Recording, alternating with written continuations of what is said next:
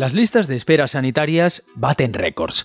La media en España es de casi 10 días para la atención primaria según los datos del Barómetro Sanitario 2023 que realiza el Ministerio de Sanidad en colaboración con el CIS, el Centro de Investigaciones Sociológicas.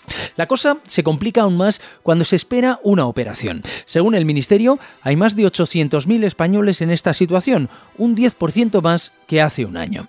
La situación es desigual por comunidades autónomas y especialidades, pero hay un elemento común el impacto para la salud, la calidad de vida y la economía de los pacientes. Ante el preocupante incremento, diversos colectivos sanitarios han alzado la voz demandando más recursos para atacar la situación. Algunos han puesto alternativas encima de la mesa que ya se usan en otros países con resultados desiguales. Hoy, en Plaza al Día, esperas médicas batiendo récords.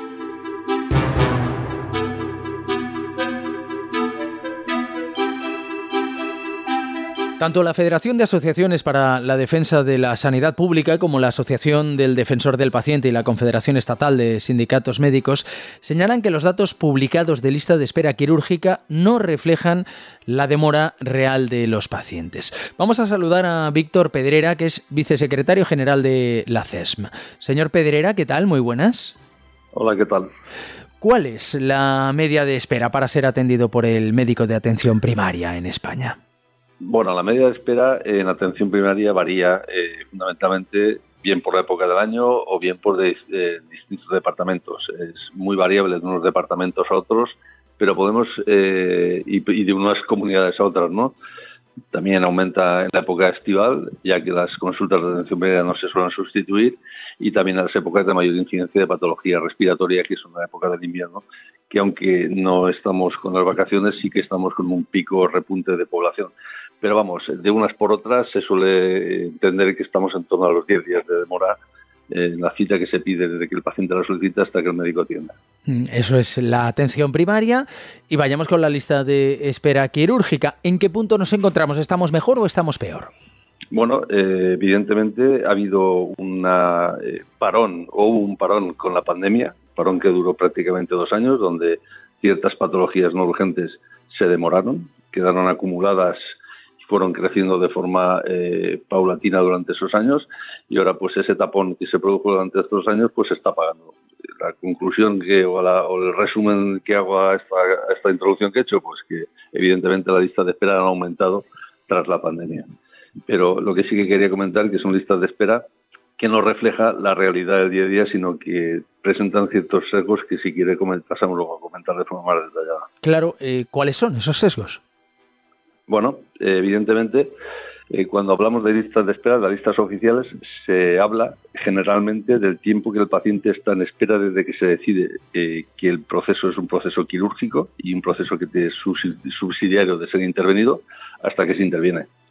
Pero no se contabiliza el tiempo de demora más largo que es desde que el paciente presenta el problema, acude a su médico de cabecera y el especialista, una vez valoradas las pruebas diagnósticas y todas las pruebas complementarias que se hacen previamente a la decisión del procedimiento quirúrgico, ese tiempo no se contabiliza. Por lo tanto, estamos hablando de un tiempo que está acortado a la realidad del problema. Si hablamos de demora de operación de cataratas de 100 o 120 días, pues eso hay que sumarle 6-7 meses que es el tiempo que tarda el paciente desde que el médico acude a su médico de cabecera presentando un problema de falta de visión hasta que el cirujano oftalmólogo lo incluye en la lista de espera para ser intervenido.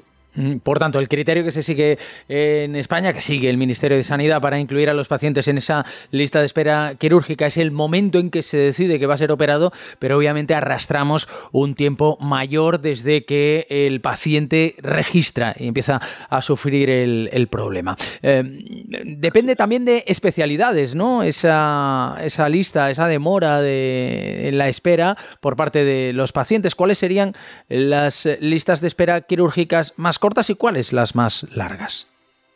Bueno, evidentemente las más largas son las que requieren de proceso de pruebas complementarias eh, más o menos sofisticadas. Me refiero, por ejemplo, en el caso de traumatología, aquellas pruebas que requieren la realización de una resonancia magnética previa. Hablamos, por ejemplo, de un dolor de rodilla que acaba en una prótesis de rodilla. El tiempo desde que el paciente acude con problemas de rodilla hasta que el traumatólogo lo ve en consulta solicita pruebas complementarias, eh, insisto, de imagen, que suelen tener demora, como son las eh, resonancias magnéticas, le vuelve a ver y decide introducirlo, pues estos tipos de problemas de salud que tienen más, digamos, complejidad en el diagnóstico, en, el, alcanzar el punto en el cual el médico decide eh, que es una intervención quirúrgica y por lo tanto se incluye, por lo tanto, esas son las que más demora generan, demora previa ¿no? a la introducción del lista de espera. Mm, ¿Y las que menos? Las que menos las de fácil diagnóstico. En principio, una catarata se diagnostica con la primera visita que el, el, oftalmólogo ve al paciente, ya sabe si la catarata está madura. Estoy poniendo ejemplo de dos, de dos eh, patologías muy, muy concretas, ¿no? Pero en definitiva podemos decir que son aquellas que requieren un proceso diagnóstico más complejo, apoyado en pruebas diagnósticas, son las que más tiempo de, demora tienen o más tiempo pasa hasta que entran en lista de espera y aquellas que tienen un diagnóstico más sencillo, no sujeto a pruebas diagnósticas, sino a la simple exploración del especialista, pues evidentemente son las que menos tiempo eh, previo necesitan para entrar en la lista de espera. ¿Diferencian ustedes entre listas de espera quirúrgicas estructurales y coyunturales? ¿Nos puede explicar esto? Bueno, las estructurales son aquellas en las cuales estamos traduciendo un problema, digamos, de falta de recursos estructural, como la palabra indica, ¿no? Que es decir, aquellas que no están sujetas a variaciones de picos eh, estacionales, de picos de patología, y las eh, de otro tipo, que es la que me ha dicho usted anteriormente, son las que van influenciadas por las variaciones que hay en las incidencias en el tiempo, ¿no? Le preguntaba yo antes por especialidades, cuáles son aquellas que tienen mayor lista de espera y las que tienen menor lista de espera, pero también hay diferencias entre comunidades autónomas.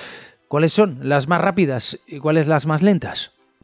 Bueno, eh, yo no tengo datos de todas las comunidades autónomas, eh, también son datos, insisto, que son variables, pero en definitiva las variaciones son amplias en algunas especialidades en concreto pero en definitiva si hacemos un cómputo y un refrito, prácticamente en bueno, prácticamente no, en todas hay demoras, en todas hay listas de espera y yo puedo hablar de la comunidad valenciana que es la que conozco y estamos en un punto intermedio con el resto de comunidades. O sea, ni somos de los más rápidos ni somos de los más lentos a la hora de operar a los mm, pacientes que Digamos que estamos en un, en un punto intermedio. ¿Qué impacto puede provocar esa demora en la cirugía sobre la calidad de vida y la salud de los pacientes? Bueno, sobre la calidad de vida, sobre la salud y sobre la economía. Hay que tener en cuenta que, por ejemplo, vamos a poner también otros ejemplos concretos para que se me entienda. Una persona que está en vida laboral activa, un autónomo que tiene una eh, rotura de, ligamentos cruzados de una rodilla o de un menisco, todo el tiempo que se demora en su, en su intervención es tiempo que económicamente le está afectando a él, que económicamente afecta al país, porque son tiempos que las bajas podrían ser mucho más cortas de lo que son, y por supuesto en la calidad de vida, evidentemente, lo un problema se puede resolver en dos meses y se tarda en resolver seis, pues yo creo que no hace falta hacer más valoraciones. Eh, ¿Qué puede hacer un paciente? ¿Qué, ¿Qué, derechos y deberes tienen los pacientes que están en esas listas de espera quirúrgicas? Bueno, al paciente solamente le queda una vía que la de la reclamación, ¿eh? la reclamación, pero ya sabemos que eh, el sistema sanitario público eh, está encorsetado, tiene los recursos que tiene y las administraciones lo que sí que deben de procurar, de hecho tengo constancia de que en la Comunidad Valenciana la administración, la actual administración en eso parece ser que se quiere poner las pilas, es actuar sobre, digamos, los mecanismos que más pueden hacer y en los que más se puede intervenir para cortar esos tiempos. En concreto estoy hablando de las pruebas complementarias. No es de recibo que un paciente esté en cirugía esperando porque vuelvo a recurrir al, caso de, la, prótesis de rodilla o el caso de la fractura de la fractura de meniscos. No es de recibo que un paciente esté en espera en, en cirugía cuatro o cinco meses porque las pruebas complementarias no se han hecho. Por lo tanto, yo creo que lo primero que tiene que hacer la Administración es conseguir diagnósticos rápidos, hacer que las demoras en las consultas a las eh, distintas especialidades sean lo menos eh, tarde posible y, por lo tanto, eh, una vez tengamos ese tiempo acortado, todo lo demás será mucho más fácil. ¿De qué manera cree usted que se podrían reducir esas listas de espera? Bueno, la lista de espera traduce en un problema que es estructural ¿no? del sistema sanitario tenemos un sistema sanitario que no tiene capacidad para eh, dar solución a los problemas de salud a los cuales se ha comprometido Internet. Tenemos un sistema sanitario que se dice que es universal, gratuito y que tiene que dar una salud de calidad a todos los ciudadanos. Para eso se requieren una serie de recursos que evidentemente no se tienen. Si en un servicio de salud, en un departamento en concreto, en cualquier departamento de la comunidad valenciana o de cualquier otro servicio de salud, con eh, cinco o seis traumatólogos. Eh, no se da salida a toda la patología que se está recibiendo, evidentemente eso traduce que tenemos unos servicios infradimensionados. Y por lo tanto lo que tenemos de hacer es planificar cómo se han de dimensionar en función de las necesidades eh, crecientes año tras año. Y aparte de que ahora, insisto, estamos viviendo, digamos, la etapa post-COVID en la cual hay una avalancha de patología no atendida durante dos años que ahora habrá que sacar, ¿no? Pero ese pico, pues, también se debe de recurrir, como de hecho se está haciendo, a la medicina privada para sacar e intentar solventar y volver a la normalidad lo antes posible. Se habla de propuestas eh, en otros países que han podido resultar exitosas para disminuir las listas de espera quirúrgicas. ¿Conoce usted alguna de estas experiencias que quizá pudiera trasladarse a nuestro país? Bueno, yo creo que aquí no hay mucho margen de juego. Eh, la demanda eh, y el, exceso de demanda solamente hay dos formas de abordarlo, que es, eh, bueno, en primer lugar planificando correctamente, teniendo recursos adecuados a las necesidades y todo aquello que no se pueda absorber en la medicina pública, pues habrá que sacarlo. Evidentemente estamos volviendo otra vez a lo de siempre, ¿no? Si tenemos un sistema que ha de recurrir constantemente a la medicina privada para solventar sus eh, cubrir todos aquellos compromisos que debería de cubrir. Y si tenemos un, sistema sanitario público que tiene que recurrir a, medidas extraordinarias, todo esto traduce que tenemos un sistema sanitario público que no es el adecuado para dar salida a la solución de problemas de salud en esta comunidad y por lo tanto está mal planificado. ¿La digitalización puede ayudar en algún punto? Todas esas innovaciones tecnológicas de las que se nos habla también en medicina, eh, ¿pueden ayudar a optimizar los recursos? Por supuesto. Eh, cuanto mejores tengamos recursos, de hecho, por ejemplo, eh, se está planteando en algunas facetas, por ejemplo, como es el caso del cribado del cáncer de mama, ahora con el tema de la inteligencia artificial, artificial disminuir el número de lecturas radiológicas, porque eso permitirá pues hacer una lectura fiable de las mismas características o de las mismas garantías o incluso mejores que la que se está haciendo actualmente. Tener alta tecnología facilita acortar los tiempos de, quirúrgicos, los tiempos de ingreso y en algunos casos incluso poder facilitar la, cantidad de cirugías o de, procesos que se pueden intervenir en el mismo unidad de tiempo. Pues Víctor Pedrera, vicesecretario general de la Confederación Estatal de Sindicatos Médicos, CESM, muchísimas gracias. Gracias a usted.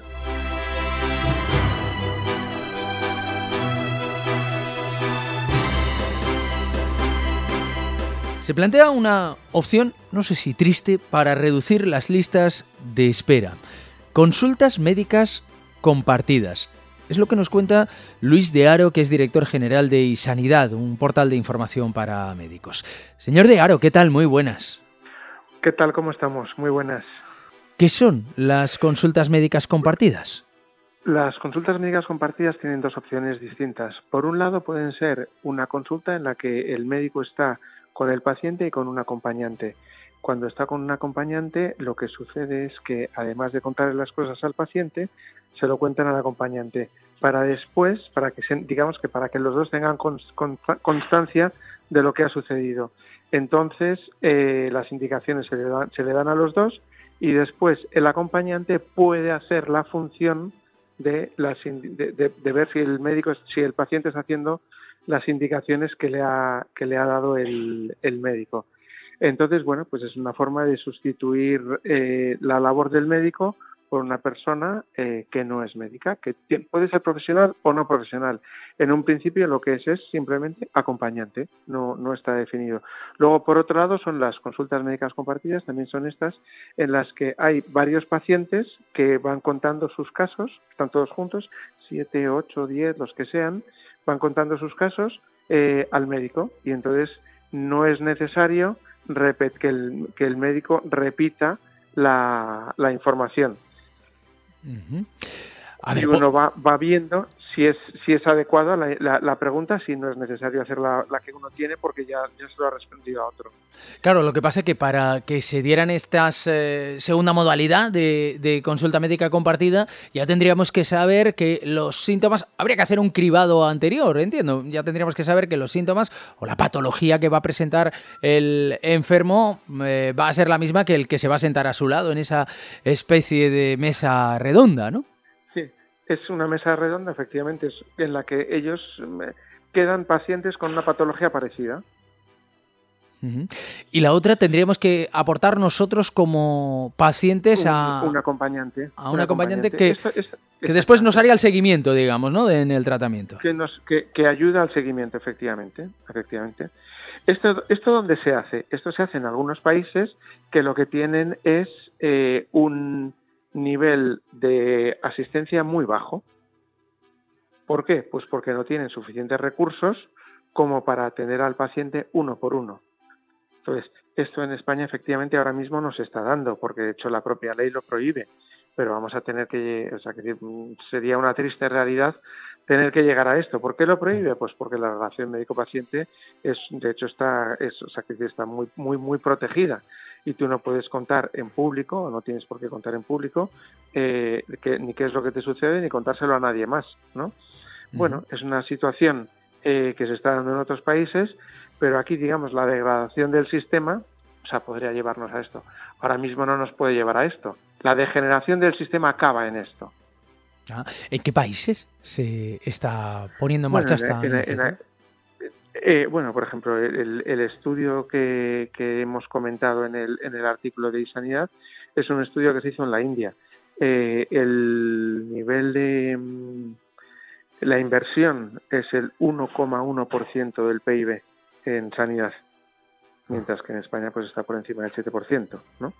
Bueno, pues entonces se hace siempre en países que tienen un normalmente un nivel de renta mucho más bajo porque tienen mucho tienen muchos problemas para poder invertir en sanidad. De hecho, tienen muy poquitos médicos. ¿no?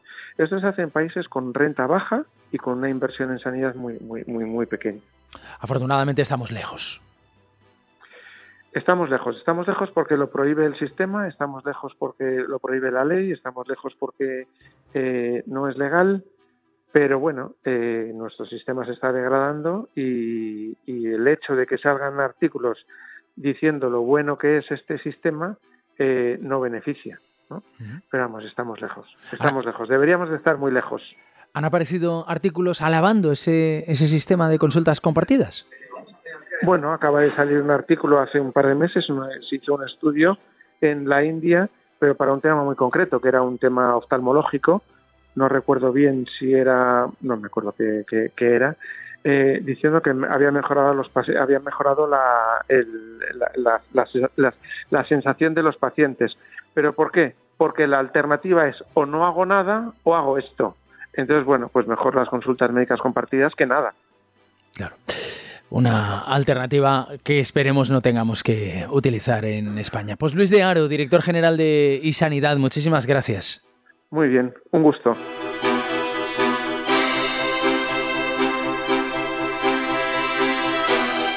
Sin duda, lo peor de las esperas médicas es lo que sufren los pacientes que se encuentran en esa situación. Ya saben que Plaza al Día es el daily de las cabeceras de Plaza, pueden encontrarlo en todas ellas de lunes a viernes y también en las principales plataformas de audio donde pueden suscribirse y enviarnos sus comentarios. Tienen todas las suscripciones disponibles en plazaldía.es.